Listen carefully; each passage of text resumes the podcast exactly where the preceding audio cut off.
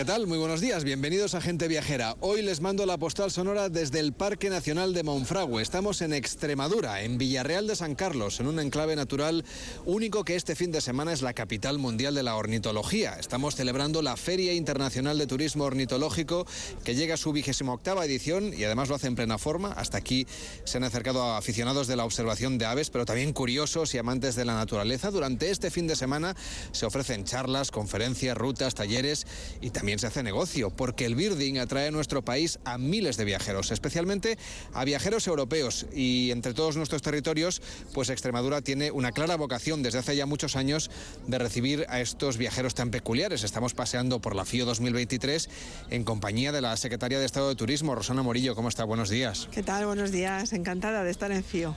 ¿Había venido alguna vez a esta feria? No, es mi primera vez y realmente estoy muy, muy sorprendida porque es que desde que vienes de la carretera ¿no? y te encuentras de repente con todo el montaje de la feria aquí en medio del parque de Monfragüe, realmente es que es un entorno único y la feria me ha sorprendido también por la extensión, por la cantidad de interés, tanto de instituciones públicas como de empresas privadas que podemos ver aquí y en una edición que ya está absolutamente consolidada, por lo tanto, realmente un evento con muchísimo éxito. ¿Está España bien posicionada como destino de naturaleza en el extranjero? Yo creo que España está bien posicionada porque el patrimonio natural es algo que tú no puedes construir, que no puedes comprar, que o lo tienes o no lo tienes, tenemos que seguir trabajando en la conservación, pero sobre todo en la visibilización de este patrimonio que tenemos. Podemos posicionarnos mejor de lo que estamos, porque desde luego tenemos los recursos para ello y tenemos este patrimonio natural que es inigualable. ¿Qué políticas va a llevar usted a cabo ahora que hace relativamente poco que la han nombrado justamente para eso, para fortalecer esa posición de España como turismo verde? Pues realmente eh, la política que se puede poner en, en marcha, ¿no? en acción, va muy en línea con los objetivos que nos hemos marcado dentro de los planes de recuperación, transformación y resiliencia, porque todos los planes de sostenibilidad turística en destino precisamente lo que buscan es este tipo de mejora del destino, de diversificación de la oferta y de invertir mucho en lo que nos hace diferentes. En el caso de Extremadura, turismo verde, natural, sostenible y la Junta de Extremadura realmente está apostando por ir en esta línea. Si le parece, damos un paseo por esta feria y me acompaña, que vamos a ir explicándoles a los oyentes qué es lo que vemos. Estamos, como decíamos, en una zona especialmente protegida, a la entrada del Parque Nacional de Monfragüe y hablábamos antes de lo importante que es potenciar ese turismo de naturaleza, que después de la pandemia, bueno, en los primeros momentos en los que se podía salir, el turismo rural en España vivió un crecimiento muy fuerte porque no se podía viajar a ninguna parte. Ahora ya podemos volver al extranjero. ¿Cómo mantener ese interés de los propios españoles por conocer sus espacios de naturaleza? Yo creo que España tiene un patrimonio tan grande en estos espacios de naturaleza que ha sido descubierto además en esta época que desgraciadamente no se podía salir al extranjero y ha sido el turismo nacional el que ha, el que ha sostenido ¿no? la actividad turística que los propios españoles hemos descubierto una España que no conocíamos. Y yo creo que esto es un patrimonio que tenemos que poner, que tenemos que visibilizar. Los territorios están trabajando por promocionar estos espacios naturales dentro del mercado español y yo creo que con esta cercanía y con este principio de descubrimiento que hemos tenido después de la pandemia, yo creo que es un turismo que solo con la obviamente la ayuda ¿no? de, las, de los territorios que solo se va a promocionar.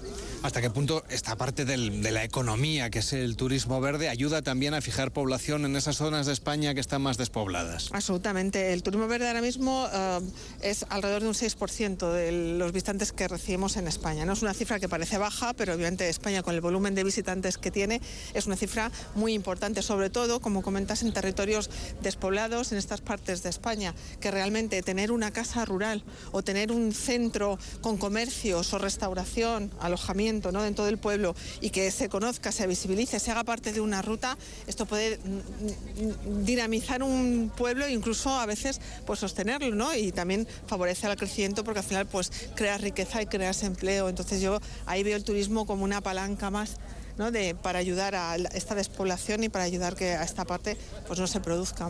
¿Cómo se están repartiendo los fondos europeos para que destinos como este, como Extremadura, mejoren las experiencias que acaban ofreciendo los viajeros? Pues Extremadura, de manera muy potente, está haciendo esta apuesta por la sostenibilidad. Extremadura, entre los planes de sostenibilidad turística y las ayudas al patrimonio, paradores, bienes de interés cultural, etcétera, ahora mismo tiene ya concedidos 86.6 millones, que con la convocatoria del 2023 ya llegaremos a los 102 millones, es decir, más de 100 millones solamente invertidos en turismo en Extremadura. Yo creo que es una cantidad importantísima, es una inversión que no se ha hecho nunca en la parte turística y creo que demuestra la apuesta del Gobierno de España por precisamente potenciar este tipo de turismo. Desde Excel Tour les piden eh, de vez en cuando pues eh, esa idea de participar un poquito más en el reparto de los fondos. ¿Qué les responde?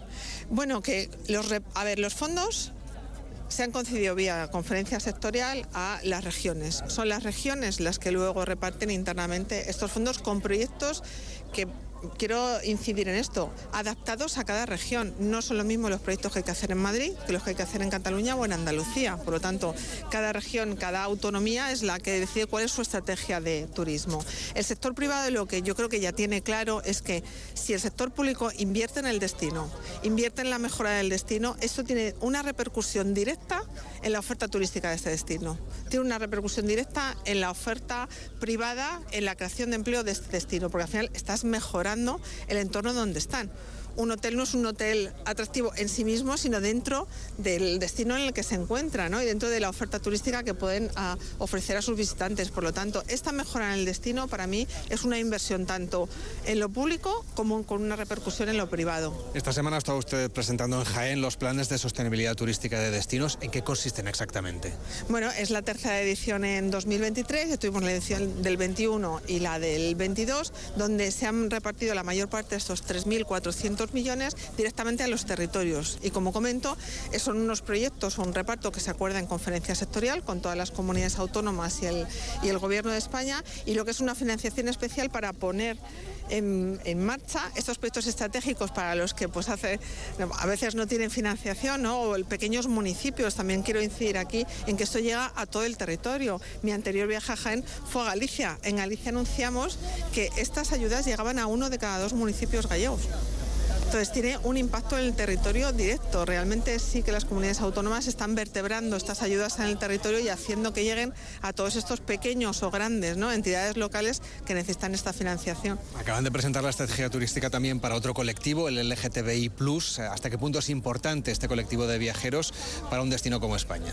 Bueno, yo creo que es, muy importante porque además eh, España siempre ha sido un país amable en este sentido. Y yo creo que la línea que lleva este gobierno en cuanto a comunicar que España está abierta al mundo, que los españoles eh, pues somos personas acogedoras y que estamos dispuestos a apostar en esta estrategia, porque acordemos, esto es un convenio para una estrategia con entidades que saben y están especializadas en turismo LGTBI+, y la idea es poner en marcha acciones de formación, acciones de sensibilización y planes de promoción también para que España sea conocida dentro de este colectivo. Por cierto, cuando ha pasado por aquí, por los stands de la FIO, ¿qué le han contado los expositores? Bueno, yo creo que primero agradecen mucho una presencia institucional. Primero, que el Gobierno de España, que la Secretaría de Estado de Turismo esté aquí, yo creo que ya para ellos es un reconocimiento ¿no? al esfuerzo que hacen por estar aquí cada año y a la apuesta que hacen por este turismo sostenible. Entonces, yo encantada de estar aquí y sobre todo todo el mundo quiere enseñarte y contarte todas estas maravillas naturales que tienen dentro de su municipio, ¿no? de su localidad de su comarca. Entonces, realmente es una vuelta donde ves dentro de la misma región de Extremadura pues las diferentes ¿no? ofertas que tienes más ligadas al agua, más ligadas a lo verde, a veces una mezcla de todo, la gastronomía también. Entonces, bueno, pues yo, también muy agradecida por poder aprender ¿no? lo que en cada territorio lo hace diferente.